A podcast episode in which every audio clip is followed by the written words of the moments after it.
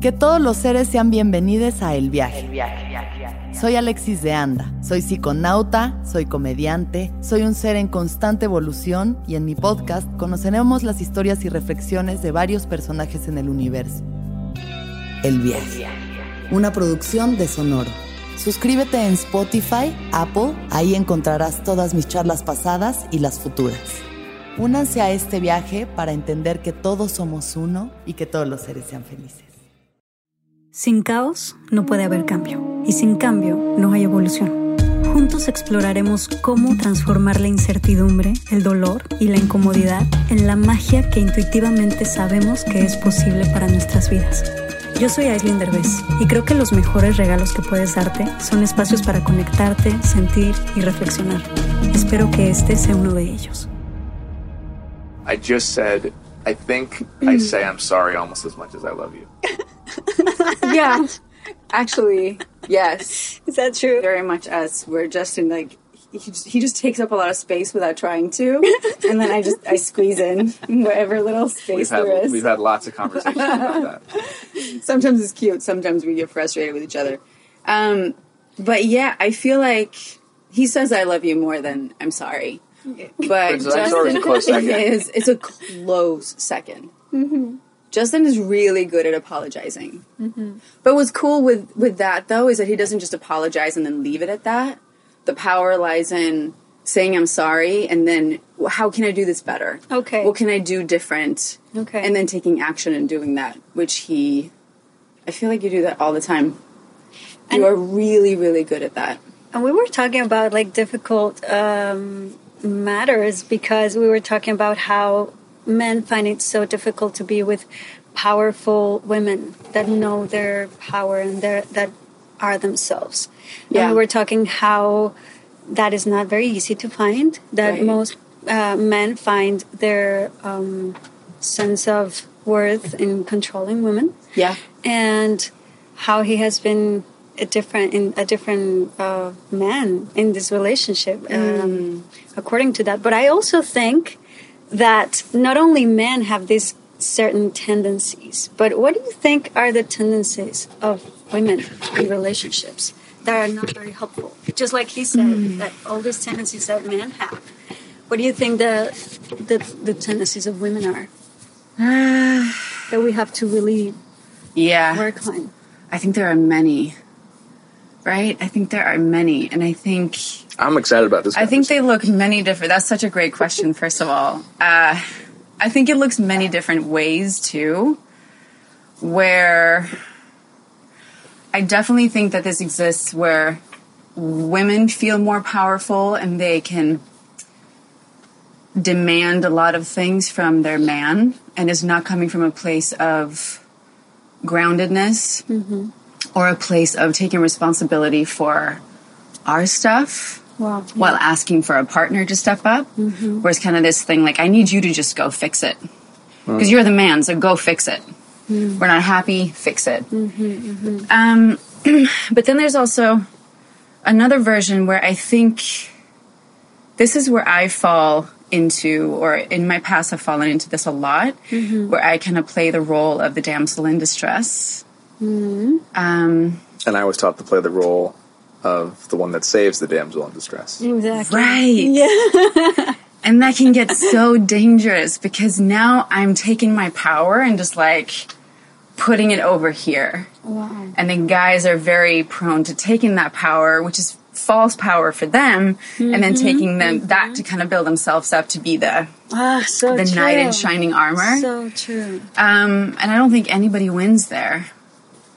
Well, because you're filling, because the man is getting filled by a false sense of power. It's not real. Totally false. And it's, not real. And, and his power, then, again, it goes back to what we talked about, is Mm-hmm. based on his ability to affect this woman. It's not real. It's not coming from him. to save her, exactly. to fix her. Yes. when nothing needs to be fixed, Yeah. nothing needs to be saved. I believe that it's my job to fix myself. Although there's never any fixing, it's just more mm-hmm. accepting and, and growing, but that's my job. Um, and I feel like my partner's job is to lift me up and mm-hmm. celebrate the work that I'm doing and also being able to show up authentically and honestly and say, "Hey, something here doesn't feel right." Mm-hmm. Whatever we're doing here doesn't feel authentic, so let's sit and talk about it. So, of course, you can point out your partner's weaknesses in a loving way, but mm-hmm. it's like that's the raising up, that's the celebrating and the lifting up. It's not going in saying, You're doing this wrong, handle it, or mm-hmm. let me fix it for you. Mm-hmm. So I, I believe it's those two things: the damsel in It- it- distress, and then a woman that stands in some sort of fake power Yeah. that is not coming from inside of her, that is not coming from that true place, that grounded place. Yeah. What were you going to say? I was going to say, without even, we had never talked about it, but earlier I said that in a relationship, we are responsible for our own happiness. Yeah. And it's similar to that. It's not your job to make me happy or mine to make Right. you happy. You have to make yourself happy. I have to make myself happy, and together we have to. Right. Exactly. Yeah. It's like this idea of like we say my other half mm-hmm. and how you think of here's a half, here's a half, and then we come together and we create a whole, which is really sweet. You just create like, a It's a terrible bigger, idea. You create a unity. bigger void. exactly. It's like you want to be a full circle mm-hmm. coming together with a full circle. Forming a concentric circle. forming a really strong right? circle. Exactly. I mean, you create that unity, right? That is that is new, but the work is in how can I make myself feel whole, yeah. and not put that on your partner or anybody else. And tell me something, because I think that part of the problems in relationships is that um, that one has a life and the other one has another life, but suddenly when they start being together, they just have this other one life. Is And this, can I ask forget- a personal question? Because, so, so backstory, Mm-hmm. she just went through a pretty hard divorce? public divorce, right? Yeah, I mean, not, it was not hard between us because we we you're did it in friends, a very right? very friendly Yeah. way, but we were very public. So Right. But they're like- and it was so heartbreaking. I mean, for me, it was devastating. And for a lot of their, I Mm. mean, for millions of people too, who probably looked to them, Right. Right. Yeah, yeah, and some of the same, I think, some of the same ways you and I feel like, oh my god, we have a responsibility to to, Right. to make can sure we don't mess this up. I, yeah. totally, But- Yes, we were feeling sure. like that. We were Yeah. always like everybody would say like if they divorce or if they break There's up, no I won't believe in Like, there's no anymore. hope There's no left. hope. Exactly. Oh, they I'm say that about sorry. everybody, but Yeah. it's That's true. a lot right? to hold. But but so you're asking, is that what you experienced? I think I experienced, uh, yes. I think what I experienced is um, that, yeah, we mixed everything so much that we lost ourselves in it, that we lost having an individual life, that we lost having this, um, that we put a lot of pressure in the other one to complete me or to make me Yeah. happy. Exactly Yeah. what you were saying. It also reminds So- me of the Khalil Gibran Oh, I know our favorite quote quote on about marriage. two and love. trees. Yeah. You're the strings of one lute, but you're two separate str- strings. Exactly. Yeah. So I wanted to ask you guys because that is so common in relationships. Have you ever felt in this relationship that you're abandoning yourself, and how, if that happens, how do you go back to yourself? Oh my God. Yes. I'm just gonna go. All the time. No, you're staying right I'm here. just gonna be. I'm gonna be the mic person. You are now. not leaving. uh, yes, for sure. And I mean, I can only speak uh, of my own experience. Um, and I do think motherhood adds a big layer to that because then you have little beings that true, like you are the, their life. Like in the beginning, your body is their life. You're nurturing this little baby, and then the attachments are, are so strong. And it's just like that that nature of being a mother is that it's all about the, these little beings outside of me that I want to nurture and raise. Um, and being, um, for me, also being a wife, I've also taken on that role very often that is about supporting. Uh, how can I help? How can I raise you up? And I feel like uh, because Justin has been the breadwinner with uh, a big career and a big life, and I've been here at home with two kids, um, and this is entirely my own my own fault. I will say I've I've t- told myself, or my belief has been that oh, I'm I'm I'm here to lift up and make myself smaller so that everything else can be bigger, so that that can grow. That happened, yeah, to me too. Which I think women do a lot. Yeah, that's a very common. But it's also It's important very then common. that the man. This is where this is my side of it. right. Recognize that. right? And a lot of men, I think, like that feeling of constant, like the world is revolving around them. True. They're the breadwinner, and you know, the wife makes dinner or like is always there.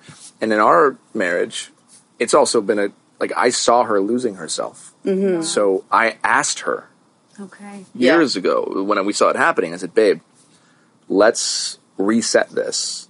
Okay. and and it was important for us for her to also have her own thing because I did I want her to take up space, and we all and and everyone has their own trauma, right? So like we are um, we are reliving reliving the experiences of our childhood and our marriage. Mm-hmm. So if she was taught at a young age to not take up space, mm-hmm. and I was taught at a young age to take up space.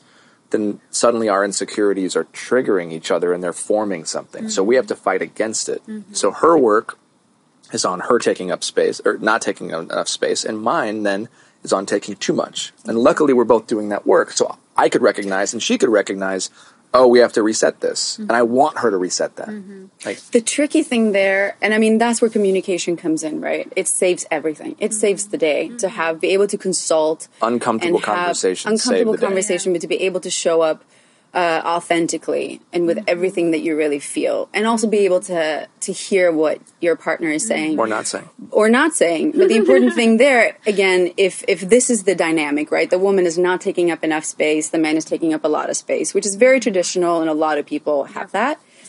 Again, the man cannot come in and be like, "Let's fix this," right? The woman needs to find that place within her. Like I knew I had to realize that I am unhappy, I am losing myself, and this is not working. And the more that I disappear, the less of a mother they have, the less of a partner he has. Exactly. In my attempt to be more for them, I'm becoming less for them, Ah.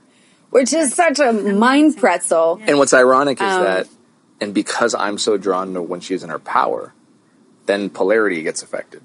Because I want her Oh, it happy. gets Like so I want, I want a full, powerful woman. yeah. And when that happens, the woman gets more insecure, and it gets more like, "What? How can It's- I do right. this better for you? How can I be there more?" And it just mm. makes everything go worse. Which ties back to that damsel in Yeah, you're distress, right? my you're just like, I'm losing it, and how can I be more? And you're coming from that place of lack. most relationships are leaving. So what happened with us Yeah. was I at first tried to fix it because that's my that's my job as a man. That's what I was taught, Exactly. and that didn't work. She had to do that work herself, and I had to do my work. Exactly. And that's kind of where we are today. Is we're Which deep in that work. honestly started when I think this is important to say because a lot of people feel ashamed talking about it, but it ended up meaning I had to sit down with Justin and say, I think I've been really depressed. Mm-hmm. I think I'm dealing with a depression and for sure a whole lot of anxiety mm-hmm. and I need to take some time to to really work with this Yeah. and sit with this and be with this.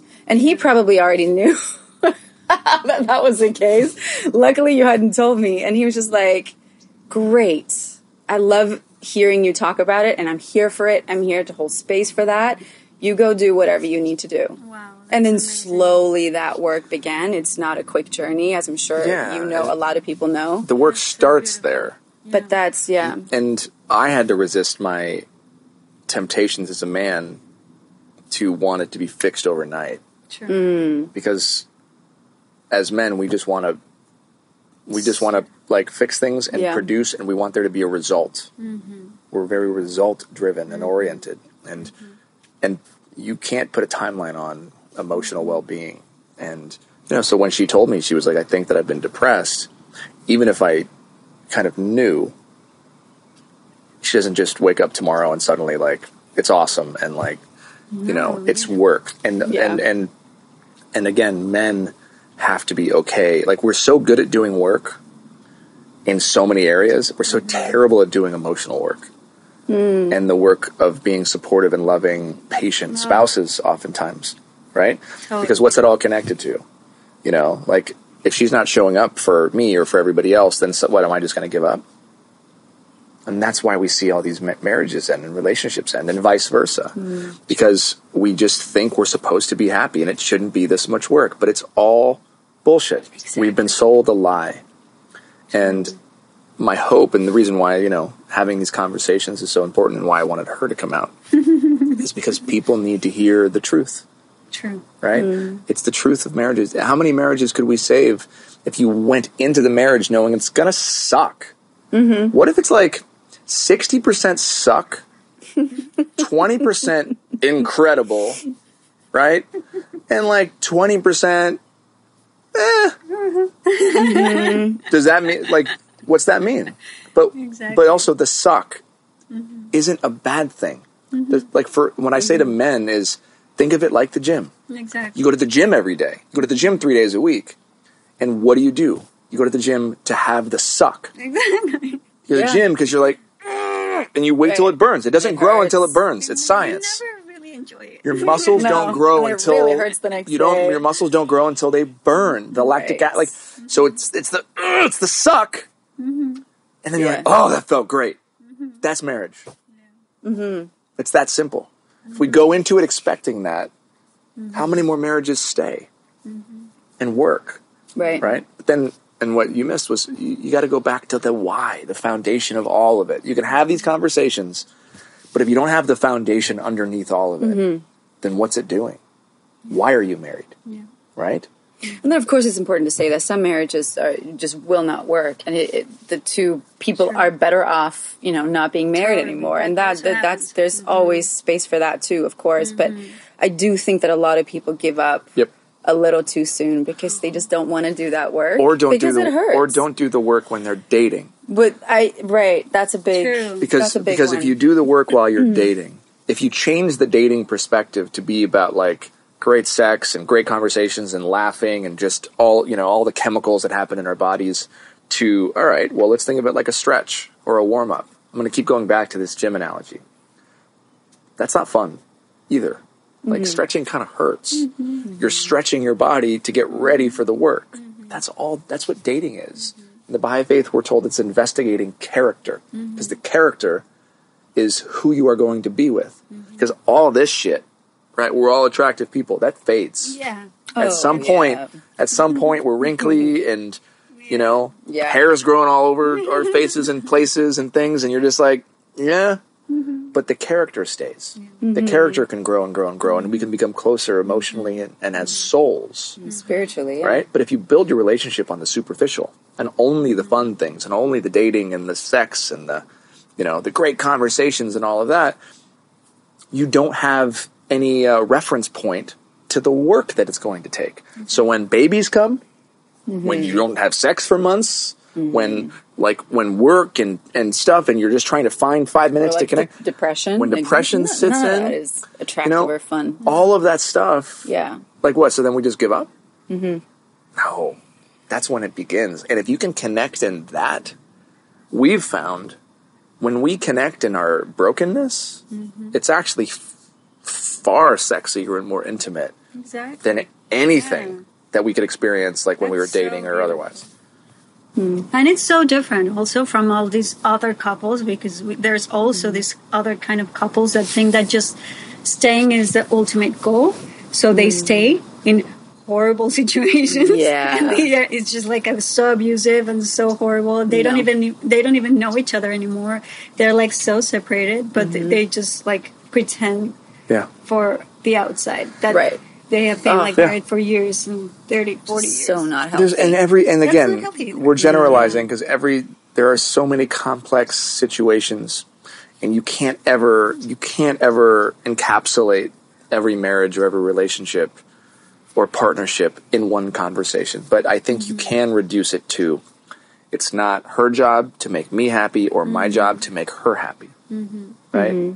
Once we find our happiness, we come together and can experience and cultivate happiness. Yeah. Mm-hmm. Um, but if you apply those principles to anything, I think you'll have a, a good formula for what's possible. And adding to add to that principle, I think also is like create nurturing and creating a life of my own.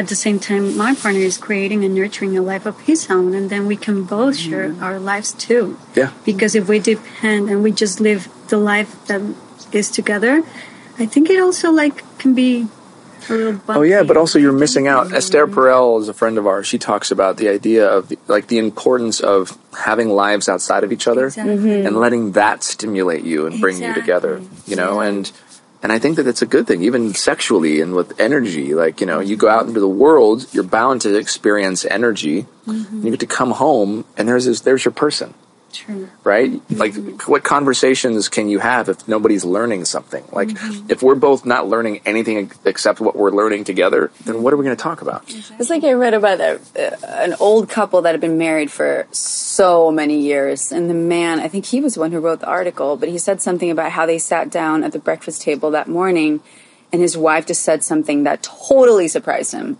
He had no idea what she was talking about, and she knew something about something that he never would have guessed, and he was like, That is why we are still together because we still surprise each other. And she goes off and she learns over there, and I go off over here and I learn something, and then we come together and we're just like, whoa, that's so cool to be able to have those conversations because we continue to grow together, but also separately. Um, I think that can keep it fresh for years, it's for so decades. important. And I mean, and we had again, there's seasons. Mm-hmm. Every marriage has a mm-hmm. season. Mm-hmm. We've had we've been together nine over nine years now. yeah. and there were seasons where we weren't doing that mm-hmm. and you can look back and be like oh Many, yeah. i can see that and there's Yeah. and then we were both like oh we gotta have we gotta be doing our own things and then that brings us ironically you go out to come back in and and that's exciting you know we should want i believe men should want their partners and their wives to have full lives and experiences outside of them Exactly. because then they come wives back with their husbands as well, And- or any, yeah, any partner. Yeah, I I think that's what. Did I not say that? I said something backwards. No, not backwards. You said you want you husbands should want Their wives, their, wives, or, or their partners. partner. Yeah, like Yeah, I'm but it goes both ways. Yeah, I'm talking. Yeah. Yeah, yeah. sorry, No, I thought I said. so- I thought I said it backwards. I'm speaking for myself. She speaks for the women. I was like, oh no, did I say it backwards? No, you again? you were trying. You were trying to be gentle with me and tell me that I was just said something stupid uh, Great. because it's exciting mm-hmm. when she brings things back that I can learn from, and I'm sure it's the same way Of course, yeah. But again, it goes back to like the men thing.